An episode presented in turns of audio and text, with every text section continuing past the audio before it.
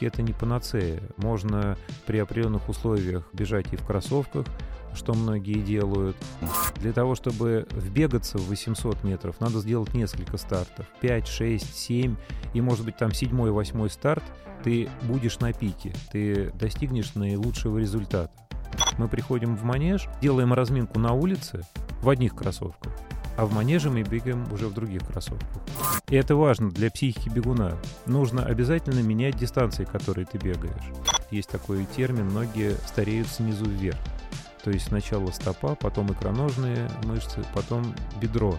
Если ты идешь на соревнования и хочешь в них участвовать, то, безусловно, на средней дистанции выносливость просто необходима.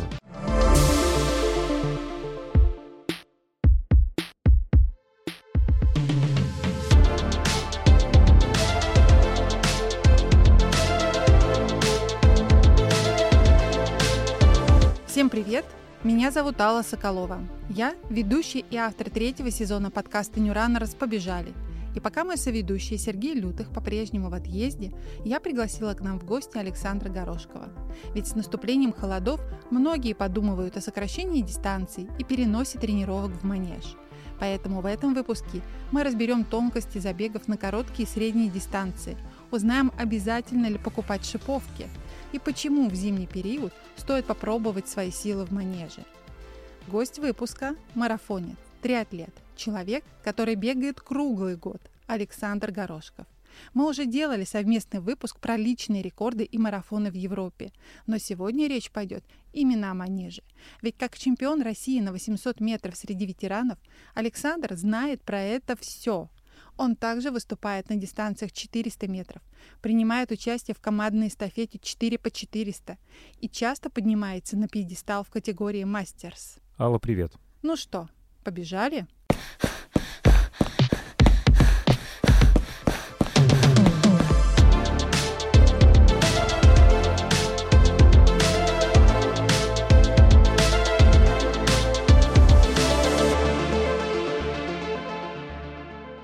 Саша, с последней нашей встречи прошел почти год.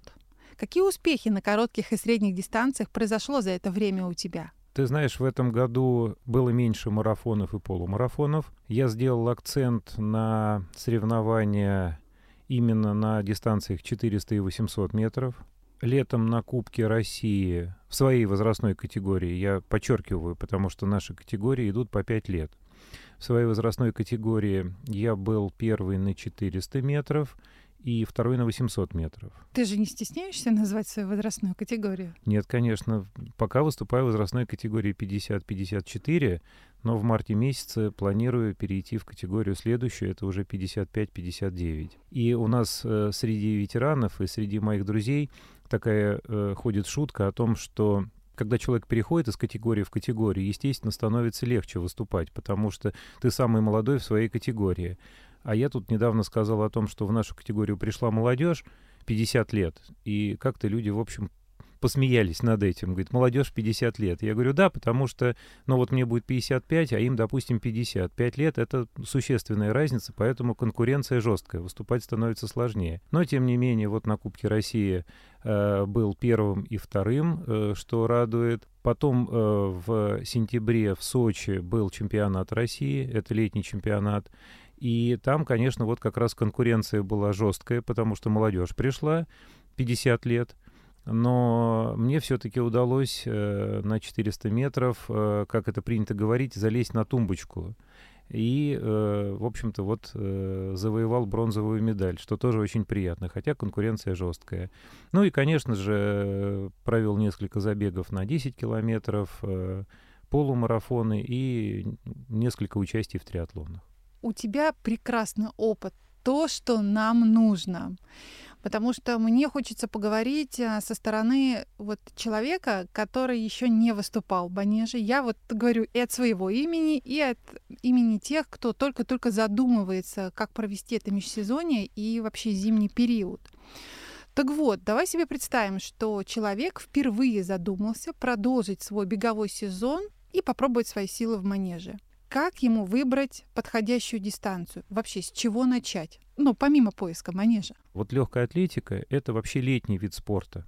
И чем дольше есть возможность бегать на улице, эту возможность нужно использовать. Потому что на сегодняшний день, допустим, хорошая погода, э, не так холодно, да, э, сухо и нет снега, и можно бегать на улице. Почему? Потому что дальше мы заходим в манеж на зимний период, а зима у нас долгая, порядка шести месяцев. И, естественно, э, психика человека устает от того, что ты будешь бегать в манеже, 200-метровой дорожкой, и ты бегаешь по кругу. Если в летний период, осенний, весенний, ты можешь менять дистанции, ты можешь побежать в одну сторону, на набережную, в парк, куда угодно. И это важно для психики бегуна. Нужно обязательно менять дистанции, которые ты бегаешь. То, заходя в манеж, нужно сразу понимать, что ты находишься в замкнутом пространстве. И ты бегаешь по кругу 200 метров. И не один. И не один, что самое главное. Причем вот говоря о манежах теперь, с одной стороны, конечно же, их не хватает, потому что и, когда все бегуны, если, допустим, уже лед какой-то появляется, снег, э, холодно, причем вот э, рекомендуют бегать на улице комфортно до минус 12 градусов. Дальше уже есть индивидуальные особенности организма, специфика дыхания, да, чтобы не попадал э, холодный воздух в легкие. И вот все приходят в манежи те люди, которые бегали на стадионах, в парках, на набережных, еще где-то. И, естественно, бывает прямо такое вот пиковое время в манеже. Э, ну, я в разных манежах тренируюсь, мы можем об этом говорить. Допустим, основных два манежа у нас это манеж АЗЛК, текстильщики, и ЦСК. Они отличаются друг от друга, причем вот э, достаточно радикально, хотя это манеж. Но есть отличия, о которых я расскажу позже. И, допустим, э, манеж в текстильщиках АЗЛК, э, вторник-пятница, ну, там прямо огромное количество бегунов. Утро, вечер. Э, вечер. Ну, многие приезжают после работы. И получается, что там собираются все. И любители, и профессионалы, и полупрофессионалы. Э, не все знают правила, э, как себя вести в манеже. И поэтому там, конечно, ну, порой царит некий хаос. Да, я бы очень хотела, чтобы ты сегодня про правила нам рассказал все, что только знаешь. Э, мне почему-то вспоминается очень хорошая шутка. Мы в свое время много катались на горных лыжах, но и сейчас, если получается, то как-то выбираемся, хотя стало сложнее. И я про правила, я почему-то сразу вспоминаю вот эту шутку, правила горнолыжников «не надо есть желтый снег». А, вот. Э, в манеже тоже, конечно же, существует э, определенное количество правил, но самое главное то, что надо понимать, это круг 200 метров в манеже, и, э, допустим, мы будем вот сегодня сравнивать текстильщики, манеж АЗЛК и ЦСК. ЦСК — это чисто легкоатлетический манеж. Там э, удобные виражи, потому что, как мы знаем, э, в манеже виражи есть более крутые, есть пологие, но так или иначе там виражи. И поэтому, опять же таки, это тоже специфика тренировок в манеже. Был когда-то, я начинал э, в молодости тренироваться манеж «Динамо». Это был уникальный манеж с точки зрения того, что длина дорожки была нестандартная, 260 метров.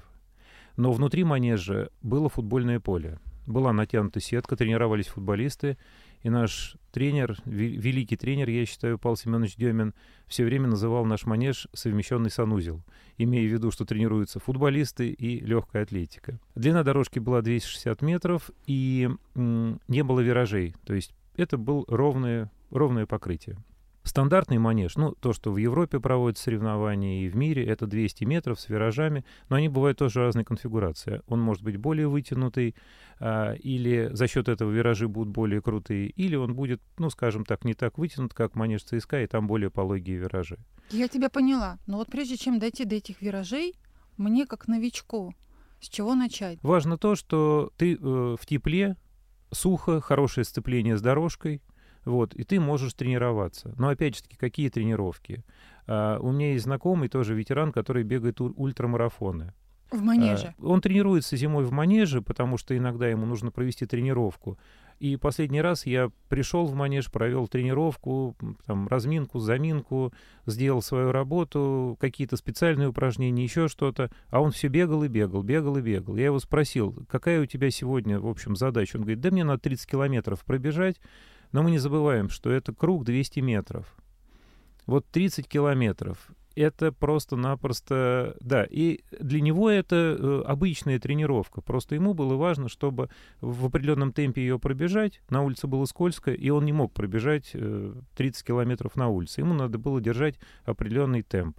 Но такие тренировки в манеже, конечно же, по-прежнему, если погода позволяет, даже если снег, есть специальная обувь с определенной подошвой, которая хорошо, в общем-то, держит даже на льду. И, э, конечно же, у человека, кто любит бегать, кто этим занимается, должна быть одна-две пары вот такой зимней обуви, и лучше кроссы по-прежнему бегать на улице. Ну, при условии то, что не очень холодно, э, там какой-то не идет снегопад, например, и так далее, да, то есть чтобы все-таки э, не полностью уходить в манеж. А какие-то тренировки, мы делаем в манеже. Более того, что ведь зимой тоже проводятся соревнования на дорожке. Ты э, так или иначе, ну вот я, наверное, нахожусь между профессионалами и полупрофессионалами, скажем так, в моей категории. И мне нужно бегать, э, тренироваться на дорожке. Э, я одеваю специальную обувь, те же шиповки. И поэтому, ну, я не смогу на улице побегать в шиповках. Где я могу это сделать? Только в манеже. Поэтому я несколько тренировок делаю в манеже, какая-то специальная работа, отрезки не очень большие, бегаю ускорение в шиповках, какую-то работу делаю в шиповках небольшую, ну, для того, чтобы поддерживать форму, выступать на соревнованиях также зимой. А, но если есть возможность побегать на улице, вот на 6 месяцев уходить в манеж, это тоже для психики очень тяжело. Поэтому лучше, чем дольше есть возможность тренироваться на улице, конечно же, нужно тренироваться на улице.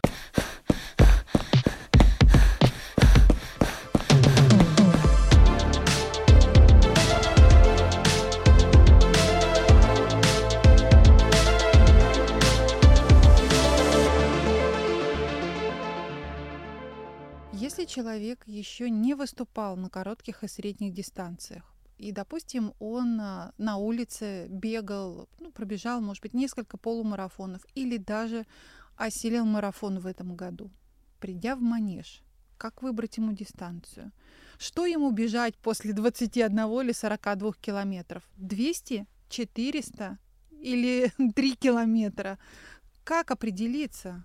Ты понимаешь, вот э, в самом вопросе заложен ответ, наверное. Потому что тот человек, который пробежал несколько полумарафонов или марафон, он уже не любитель все-таки.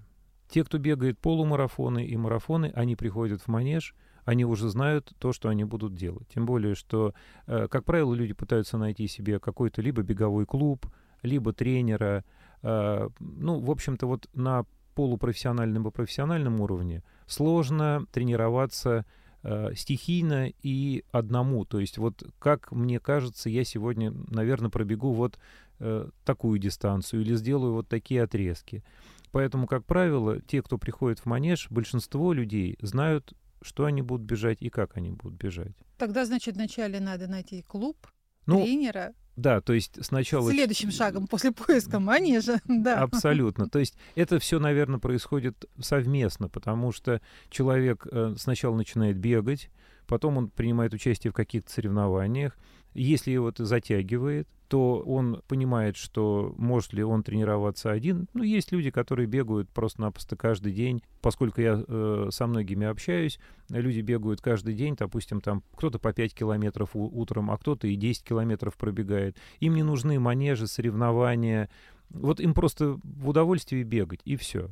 Если человек задумывается о каких-то результатах, да, то, э, соответственно, он приходит либо в клуб, либо к тренеру, и тренер его спрашивает, а что вы хотите? И это очень важно, потому что человек сначала должен для себя ответить на вот этот важный вопрос, а что вы хотите? И дальше э, кто-то говорит, я хочу пробежать полумарафон, я хочу хорошо пробежать марафон там, с определенным результатом. Э, в свое время, я не знаю, сейчас существует ли этот клуб, очень интересный клуб, э, назывался он «33». Цель и задачи клуба — это когда э, люди в один год выбегали марафон из трех часов и тысячу метров из трех минут. Назывался он 33. Вот совершенно, казалось бы, да, средняя дистанция и марафон.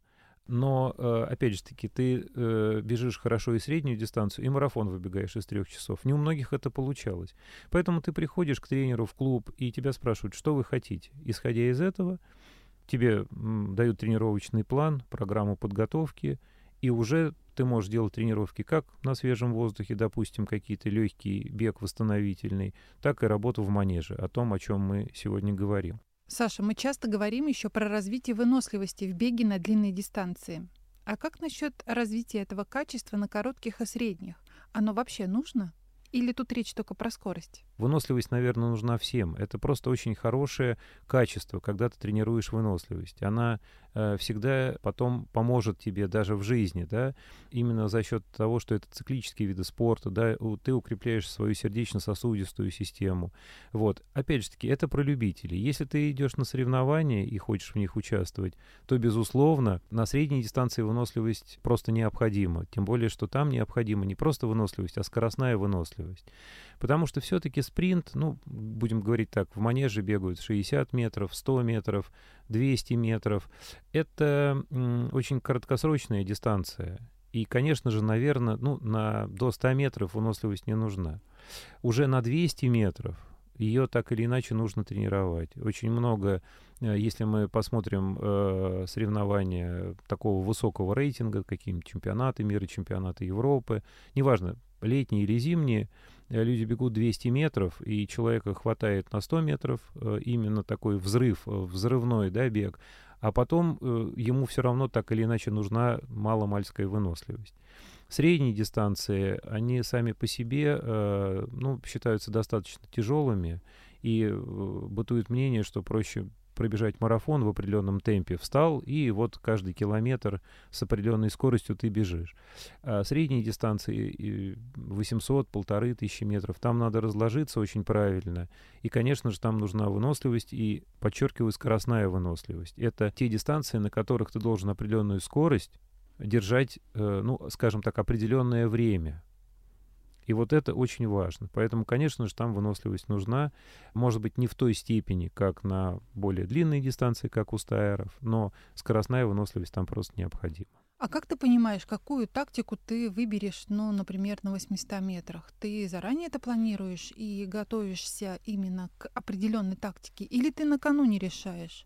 Накануне нельзя решить, потому что э, есть программа, ну, у меня, по крайней мере, программа подготовки к соревнованиям, да, есть определенный план.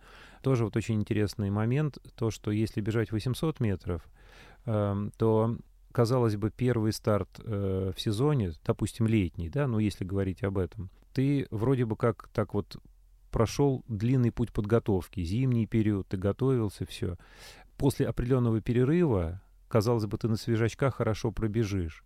А для того, чтобы вбегаться в 800 метров, надо сделать несколько стартов. 5, 6, 7, и, может быть, там седьмой, восьмой старт, ты будешь на пике, ты достигнешь наилучшего результата. Поэтому накануне, да, то есть ты, ну, так или иначе, человек, который тренируется, он понимает, на что он готов, на какой результат.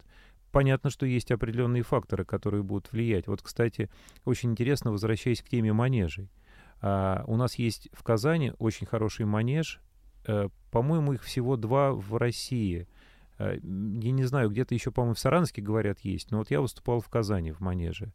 Это полноценный стадион, только крытый. Это там, где дорожка 400 метров без виражей. Но там, допустим, не э, регистрируются рекорды Европы, мира, потому что это нестандартный манеж считается. Вот. Но там интересно выступать, потому что это просто полноценный стадион, только крытый. Но внутри, опять же таки, футбольное поле. Натянута сетка и правила манежа. Когда ты бежишь, а тренируются футболисты, мяч сетку, ну, не пробьет. Но бывает так, что человек бежит, и он дергается от того, что в него летит мяч. Это происходит рефлекторно. Он может отскочить в сторону, а тут еще кто-то бежит. То есть вот эту специфику надо учитывать. Ну, это постепенно тоже приходит. Так вот, в манеже, э, когда ты бегаешь в зимний период, на соревнованиях или просто, нет ветра. А ветер — это очень серьезный фактор для бегунов, особенно в летний период, когда на стадионе, вот в этом году в Ульяновске на э, Кубке России бежали 800 метров, и ветер дул прямо в лицо на последних вот эти 400 метров, последние 100 метров, и 800, финишные 100 метров, просто-напросто ты боролся не только с дистанцией, там, с самим собой, но еще и с ветром, который вот очень сильно задувал. В манеже нет ветра. Но в манеже дышится э, немножечко как-то тяжелее, потому что, ну, надо, чего греха таить, сказать о том, что не все манежи у нас прямо так вот хорошо убирают, как это должно быть. Вот, и э, скапливается на дорожках пыль.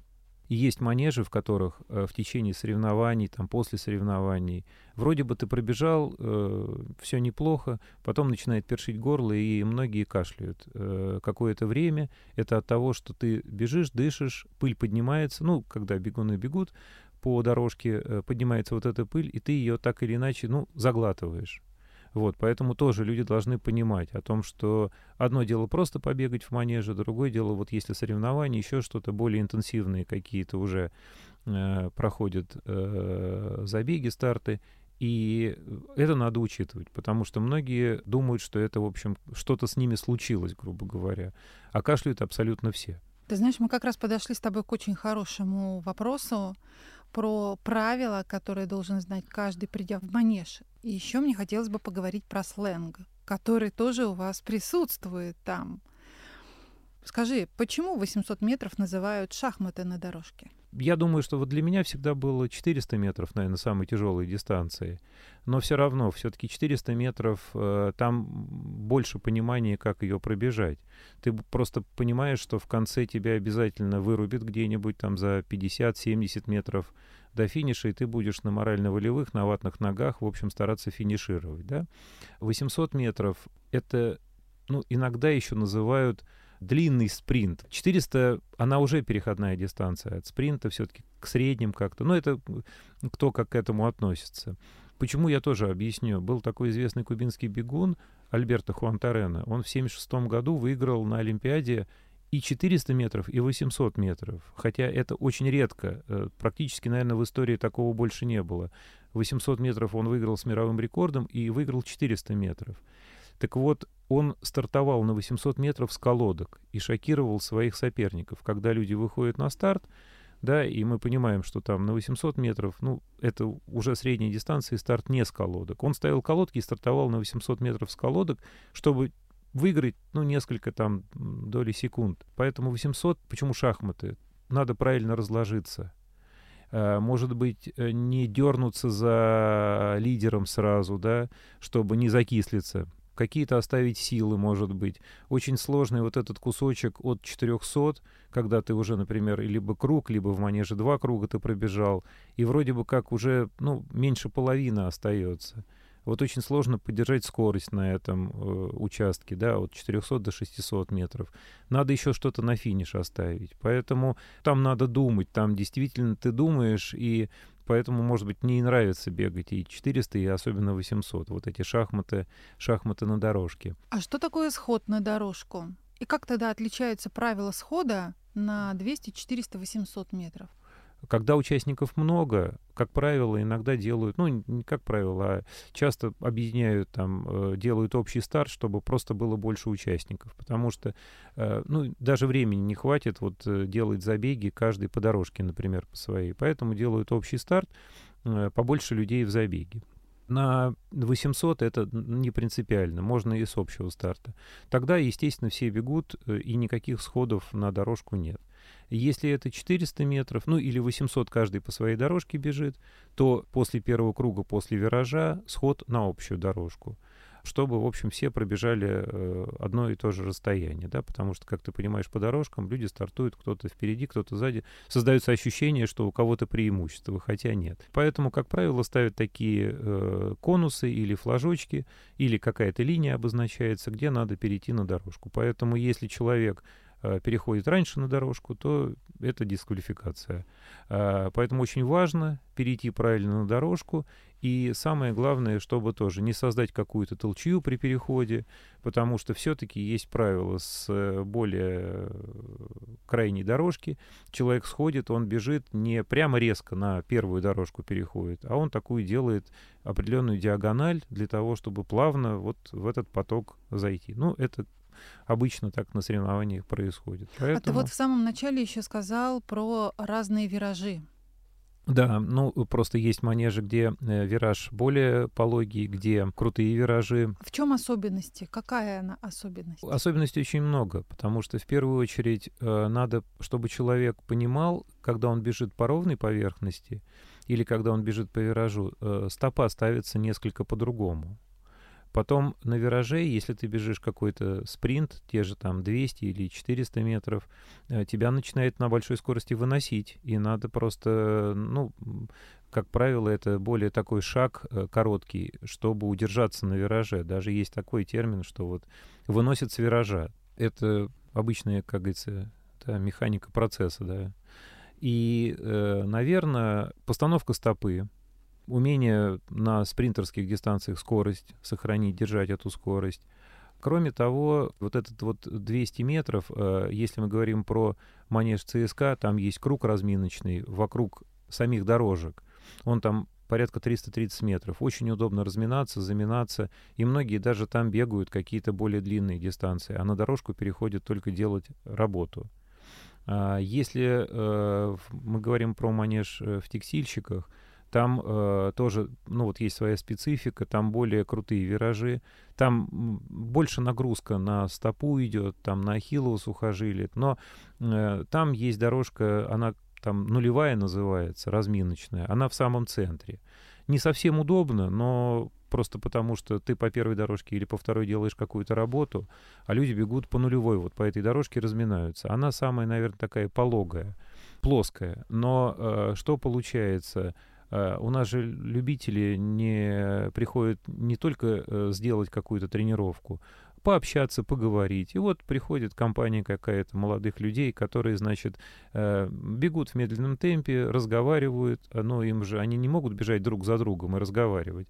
Поэтому они такой, в общем, стройными рядами. Как на улице в парке. Как на улице в парке занимают нулевую дорожку, где все разминаются, но это допустимо. Потом первую, вторую, и приходится, ну, периодически, в общем-то, как-то им делать замечания или просто просить то, что там не занимайте первую дорожку. Но в этом есть тоже какое-то неудобство. Но те, кто давно ходит и в манеж, понимают правила, конечно же, они немножко по-другому к этому относятся, потому что они сами в такой же ситуации находятся.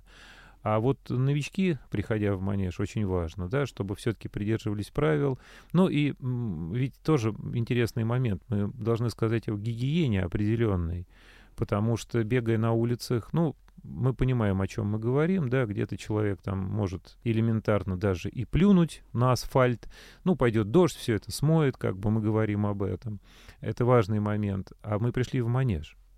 И поэтому, если все начнут плевать на дорожку, но это будет просто-напросто, ну, даже не гигиенично, скажем так. Поэтому, а у людей есть привычка уже какая-то, да, то есть э, от которой сложно избавиться. Они могут даже не замечать, что они. Они могут этого не замечать, да, просто-напросто. Но это э, происходит рефлекторно как-то так, машинально. И вот э, речь идет о том, чтобы они понимали, что они пришли в манеж, и здесь несколько другие правила, скажем так. Ну и как, э, опять же таки, надо сказать, и про обувь, потому что, ну, было бы неправильно, если бы все приходили в той обуви, в которой люди бегают на улице, в грязной обуви приходили бы в манеж, потому что мы потом будем этой же и грязью, и пылью дышать. Ну, то есть ты имеешь в виду здесь, наверное, они, конечно, могут бегать в тех же кроссовках, но их надо постирать ну, и иметь как да, сменную обувь. Да, конечно, манеже. конечно. Для манежа нужна определенная обувь, причем у нас иногда бывает так. Мы приходим в манеж, делаем разминку на улице в одних кроссовках, а в манеже мы бегаем уже в других кроссовках. Ну, просто в чистой обуви, скажем так. Потому что все-таки это уже какое-то закрытое пространство, то есть это уже вот, ну, свой микромир, можно так сказать.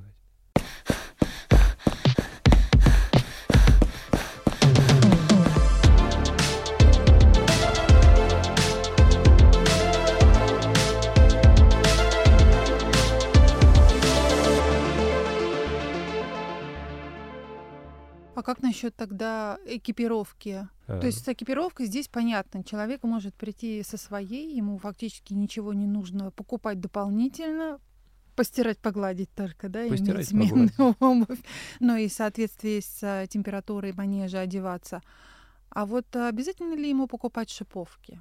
Ну, если он планирует выступать э, на соревнованиях и показывать какой-то более серьезный результат, то, конечно, наверное, стоит. Но опять же таки, шиповки это не панацея. Можно при определенных условиях бежать и в кроссовках, что многие делают, но шиповки они обязывают, потому что так или иначе э, ты должен уже быть не любителем, ты должен сделать определенный объем тренировок, ты должен э, потихонечку, одевая шиповки, сначала делать каких-то небольших, может быть, несколько ускорений в них, несколько отрезков, потому что нога должна привыкнуть. Опять же специфика — это возрастные особенности, потому что, когда нам говорят, что с определенного возраста шиповки, может быть, даже и не нужно одевать, но на каких-то соревнованиях, да, можно одеть, выступить и все. Тренировки мы стараемся по максимуму делать в кроссовках. А, но, конечно же, 400 метров в кроссовках, ну, не очень комфортно бежать, вот, тем более, что это такая дистанция быстрая, там, безусловно, нужны шиповки, но не злоупотреблять э, шиповками и понимать, э, насколько твои ноги готовы к шиповкам, потому что в более молодом возрасте все как-то проще на самом деле. Э, там даже стопа по-другому работает, и человек бежит на передней части стопы, и все замечательно. Э, с возрастом вообще вот есть такой термин, ноги стареют снизу вверх. То есть сначала стопа, потом икроножные мышцы, потом бедро. То есть бедро — это самая благодарная мышца, которая большая и долго, в общем, работает. Вот, поэтому, ну, рекомендую всем укреплять стопы, делать специальные упражнения. Но чувствуется с возрастом стопа, конечно, не так держит, как э, в молодости, и шиповки здесь могут даже повредить. Хм, интересно, ты знаешь, я вот, а, насколько я знаю, шиповки, они настолько специализированные. Ну вот, то есть те, что подходят для спринта, они могут не подойти для 3000 метров. И это из-за того, что в самих шиповках для спринта пятки практически нету.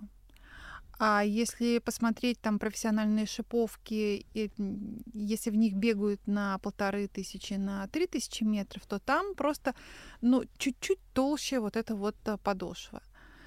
Это действительно так? Это сильно ощущается? Да, конечно, потому что, ну, в общем, ты бежишь э, 400 метров и, например, 5000 метров в шиповках, а, естественно, 400 метров ты бежишь просто на передней части стопы, это такая скоротечная дистанция, и э, там, в общем-то, пятка, как правило, она не нужна, она не работает там, да. Вот. Э, на 800 полтора там такая небольшая пяточка есть все равно, э, но она как-то задействована. Э, ну, а 5000 метров э, на стопе, да, мы говорим, если у профессиональных спортсменов, они бегут на передней части стопы. Ну, как правило, вот полупрофессионалы, любители, Э, уже сложнее. Поэтому, и опять же таки, все же э, речь идет о том, какой результат ты хочешь показать. Если ты выходишь на какой-то уже определенный уровень, ты понимаешь, что там борешься за какие-то сотые, десятые доли секунды, то там шиповки, конечно, помогут тебе в этом, в достижении этого результата.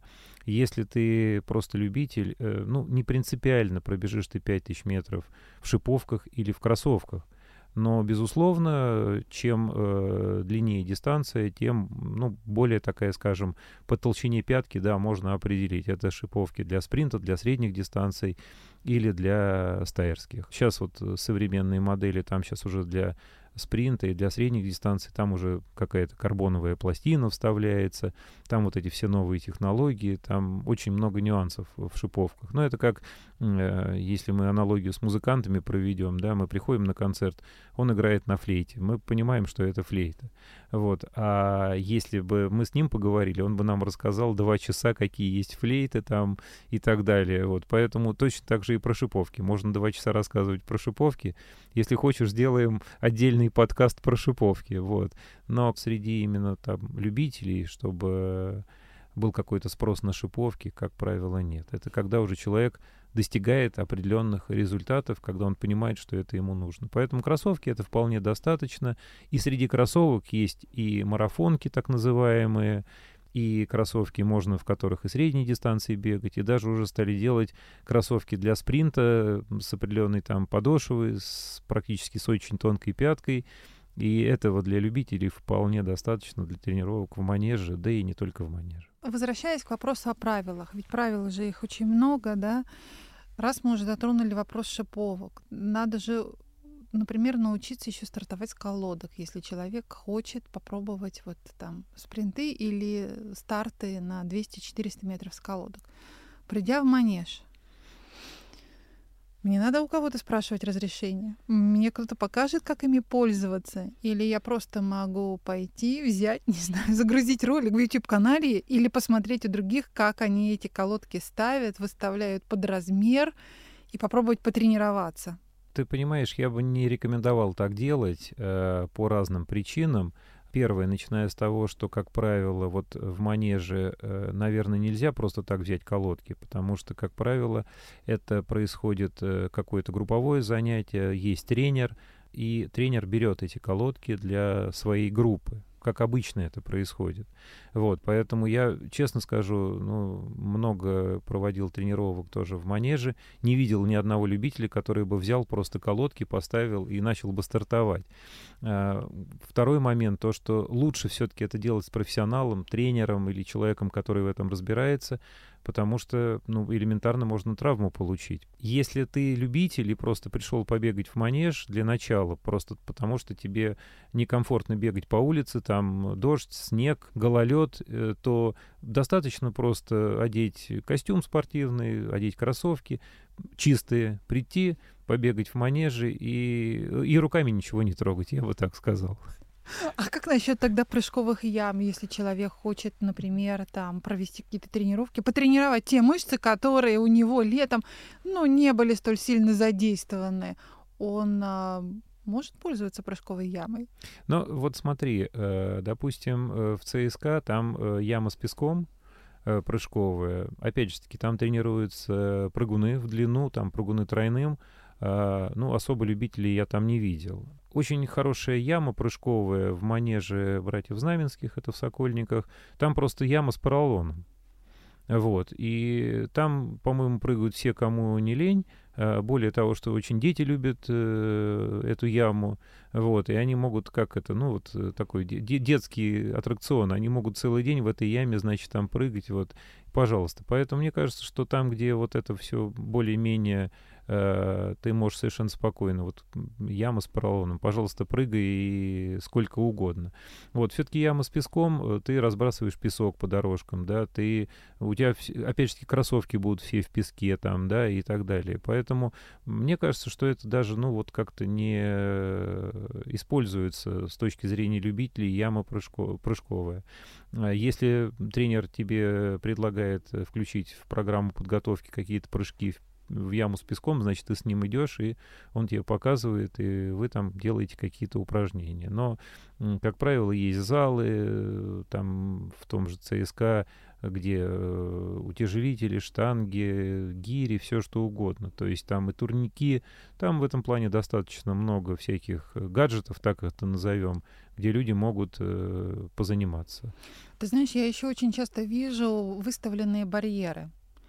Вот, я так понимаю, что всяких упражнений как раз-таки с барьерами, их достаточно много проводят э, в манеже. Да, мы, кстати говоря, и в течение того, когда мы разминаемся, используем барьер. А, это очень хороший, э, в общем-то, такой способ и тренировки, и в плане там растянуть определенные группы мышц, и чтобы вот э, там, скажем, потренировать шаги, когда ты готовишься к каким-то работе на отрезках. Но, опять же таки, это как и с колодками. Как правило, тренер в программу подготовки включает, например, у нас есть э, такой вот э, вид тренировки, когда мы делаем барьеры, допустим, две серии одних упражнений, потом делаем какой-нибудь круг трусцы 200 метров, ну или, может быть, чуть побыстрее бежишь, потом опять барьеры, да, чтобы чередовать. Но лучше это все делать с тренером, тем более, что э, когда эта группа какая-то тренируется, выставляются барьеры, все видят, что это барьеры, группы, и тогда все проходит более-менее комфортно. Если человек приходит в манеж и вдруг решил побегать барьеры и поставил какие-то барьеры, ну, во-первых, он может перекрыть те дорожки, на которых тренируются другие спортсмены, и это будет, в общем-то, мешать тренироваться. Ну и на барьерах э, очень высокая вероятность получить травму, поэтому лучше все-таки под э, руководством опытных людей э, заниматься барьерами, Но вот, кстати, барьеры многие берут, да, для того, чтобы там растянуться. И здесь э, просто они, как правило, где-то в уголочке сложены, можно прийти их и взять в манеже. Здесь никаких ограничений нет. Но все равно лучше это делать под наблюдением опытных тренеров или просто людей, которые понимают в этом что-то.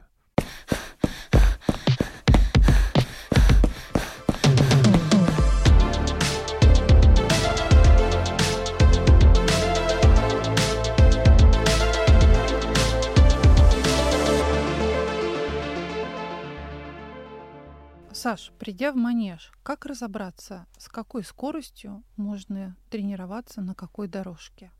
А правила тут практически одни, потому что первая дорожка самая быстрая, рабочая. А вот до этого ты еще говорил про нулевую дорожку. Нулевая, да, это вот э, в текстильщиках, она получается, это самая, как бы такая внутренняя дорожка, плоская. То есть внутреннюю дорожку ее называют нулевой? Ну да, мы так ее называем вот между собой. Разминочная она еще идет, вот. Потому что, как правило же, первая дорожка, она и на стадионе это всегда рабочая, а разминаются люди там на третьей, на четвертой дорожке. Но вот специфика манежа же АЗЛК сделали так, что внутренняя дорожка разминочная. Это не всегда удобно, но люди к этому привыкли. А в ЦСКА люди бегают по вот этой дорожке, ну, 330 метров вокруг самих дорожек. Там можно пробежать, там такой есть коридорчик. Поэтому правила одни и те же. Первая дорожка — это рабочая, все по ней бегают. Если народу много, кто-то может перейти на вторую дорожку, тоже ее задействовать. Те, кто... Третья, четвертая. Это что тогда за дорожки? Это дорожки, ну, для соревнований, безусловно, да, но люди приходят, и на них можно разминаться. Единственное, что, опять же таки, в манеже не очень удобно разминаться. Если летом на стадионе там нет виражей, то третий, четвертый для разминки, конечно же, они не очень удобные, потому что ты уже залезаешь на вот эти виражи, вот, и там разминаться не очень комфортно. Но вот для этого, если более такие э, крутые виражи, то нулевая дорожка есть, которая плоская, по ней ты разминаешься. Э, в ЦСКА менее крутые виражи, там можно и по третьей разминаться, и по четвертой. Но опять же таки в ЦСКА можно бегать вот по большому этому кругу 330 метров и никому не мешать. Пятая, шестая дорожка. С какой скоростью можно выходить на них во время тренировок? Ты на них на большой скорости ты не выйдешь, поэтому тут определено все спецификой вот этих самих дорожек. Там виражи, и поэтому на них можно тоже тренироваться. Допустим, можно ускорение на них делать, на этих дорожках. Но там все равно уже специфика виражей — это высокая скорость, по виражам с низкой скоростью тебе будет просто некомфортно бегать. Ну и сам по себе вот этот уклон, который будет постоянно, у тебя так или иначе будет перекос на одну ногу. Это однозначно. Есть манежи, где мы разминаемся на улице, а потом уже приходим на дорожку сделать какие-то отрезки. Именно вот провести тренировку целевую на дорожке. Если посмотреть на разметку манежа, то старты находятся в разных местах. И если мне не изменяет память, по-моему, вот в ЦСКА даже есть старты, которые немножко попадают на вираж уже. Вы отдельно отрабатываете старты с разных мест? Ну, на виражах, конечно, да. То есть, тем более, что точно так же, как и на летом на стадионе, у тебя есть разметка, допустим, ты бежишь там, ну, я не знаю, 200 или 400 метров. Да, и с виражей ты стартуешь, э, тоже люди на разных дорожках, э, они смещены.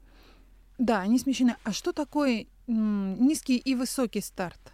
Ну, низкий старт — это старт с колодок, это очевидно, да, а высокий старт — это там, он, ну, вот на дистанции те же там 800 метров, да, ты просто стоишь, немножко такой делаешь как бы полуприсед и стартуешь с высокого старта. Но все, что спринт из колодок, 60 э, метров, допустим, те же там 200 метров, это все низкий старт с колодок. Но мне кажется, любителям это не нужно. Короткие и средние дистанции. Там счет идет на секунды, иногда на доли секунды.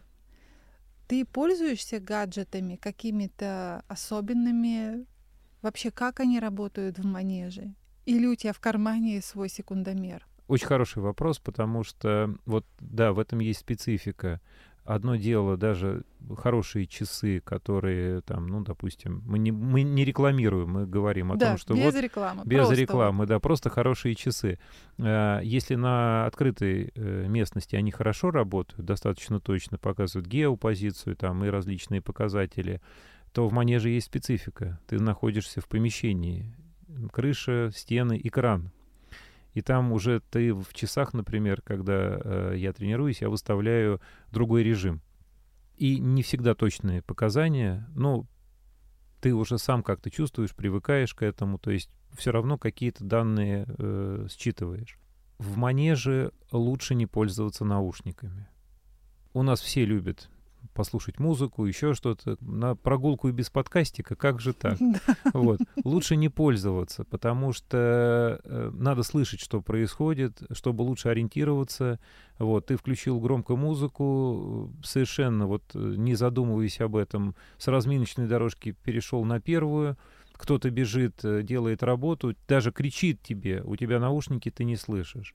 Народу много, пространство ограниченное, поэтому лучше не пользоваться наушниками. Это важно. Кстати, я забыла тебя спросить, а каковы правила обгона? То есть, если ты бежишь, и ты видишь, что тебе нужно кого-то обогнать, то куда ты? Налево, направо? Или просто кричишь ему «поберегись»?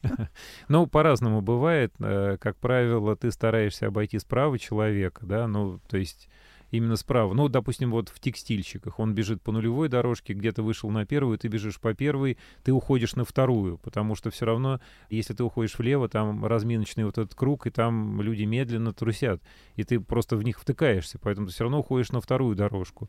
Да, бегаешь как бы справа, но э, можешь крикнуть там, если человек опять же таки услышит и так далее. Но это мы возвращаемся к вопросу правил в манеже, что каждый должен понимать, что люди делают работу, э, значит, будут на более высокой скорости бежать. Хотя вот э, бывает там вторник, пятница, когда очень много людей, э, там ты уже начинаешь бежать по третьей, по четвертой дорожке, там кто-то бежит по первой, его обгоняют по второй, ты обгоняешь человека по третьей, который бежит по второй, там уже такая вот получается достаточно интересная чехарда, но это не всегда так бывает, но так бывает. А, так вот, про гаджеты, возвращаясь к этому, когда бежишь марафон, полумарафон, там те же 10 километров, то, конечно, ты используешь гаджет, смотришь и корректируешь э, свой бег по дистанции. Если это спринт, э, ну, вот я бегу 400-800, я никогда не пользуюсь э, часами, никаких отсечек, потому что стоит система хронометража, так электронная, например, или там судьи работают с секундомерами. А, на соревнованиях несколько другой подход. Э. А на тренировках ты одеваешь, например, пульсометр? Да, пользуюсь пульсометром, но тоже не всегда. Не всегда есть определенные тренировки, когда он нужен. Да? Есть, когда просто он будет неэффективен. Да? То есть э, в зависимости от того, какую тренировку, какую работу ты делаешь на дорожке. Не, ну и не только на дорожке. Пульсометром я пользуюсь, часы. Э, не ну, а, нравится... А, подожди, а как же тогда отследить вот эти вот секунды? Там... На соревнованиях это судьи, это судьи и система да, хронометража. А Если на, на тренировке как это... контрольная тренировка тебе нужна, Контрольная например. тренировка — это тренер. Ага. Либо можно попросить, можно попросить э, своего знакомого, чтобы он тебя засек. Ну, скажем так, да, то есть э, с тем же телефоном, если нет каких-то там специальных гаджетов. Но э, мне, допустим, очень не нравится, когда люди бегают с телефонами.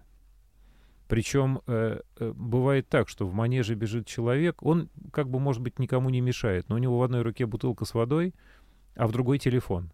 И вот он делает какую-то тренировку. А, мне кажется, это тоже, ну, по крайней мере, и неудобно самому человеку, да, и он даже, э, держа это все в руках, это влияет на его технику бега. Поэтому лучше всего, то есть, если даже телефон, ну, какая-то поясная сумка, положил туда телефон, например, это как вариант. Бутылку с водой можно где-то поставить, э, не обязательно бежать и пить постоянно. Тоже это, в общем, просто некомфортно, скажем так.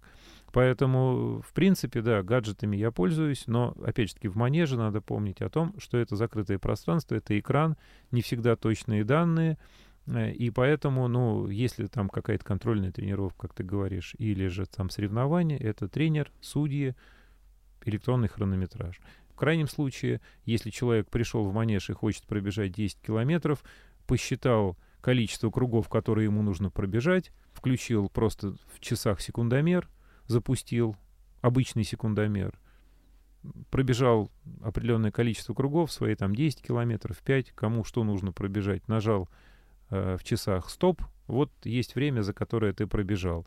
Можно в секундомере отсекать там, допустим, каждый километр. Но все равно, если где-то ты бежишь и достаточно точно на открытом пространстве часы тебе показывают, какое расстояние ты пробежал, то в манеже надо самому стараться считать круги, чтобы не ошибиться. Потому что 200 метров погрешность может быть вполне даже там на круг, на полтора, на два.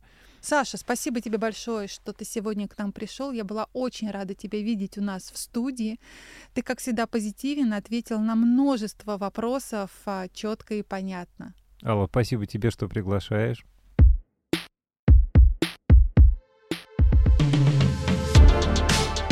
Этим выпуском мы завершаем сезон перезагрузки подкаста New Runners «Побежали». Мы рассмотрели бег со всех сторон – от способов выйти на первую пробежку и качественно выстроить тренировочный план до влияния алкоголя и секса на ваш организм и результаты в спорте. Главный вывод, который мы сделали, это напоминать себе, для чего вы решили когда-то начать бегать и дисциплинированно следовать своему плану. А с нами был Александр Горошков, марафонец, триатлет, чемпион России на 800 метров среди ветеранов и призер соревнований на 400 метров. Подписывайтесь на наш телеграм-канал, слушайте нас везде на Soundstream, в Apple и Google подкастах, ВКонтакте, на Яндекс Музыке, Кастбоксе и других подкаст-площадках. Ставьте оценки, пишите комментарии, советуйте нам темы и героев. Мы будем вам очень благодарны. А с вами были ведущие Алла Соколова, а также Татьяна Батурина, наш бессменный редактор и звукорежиссер в выпусках.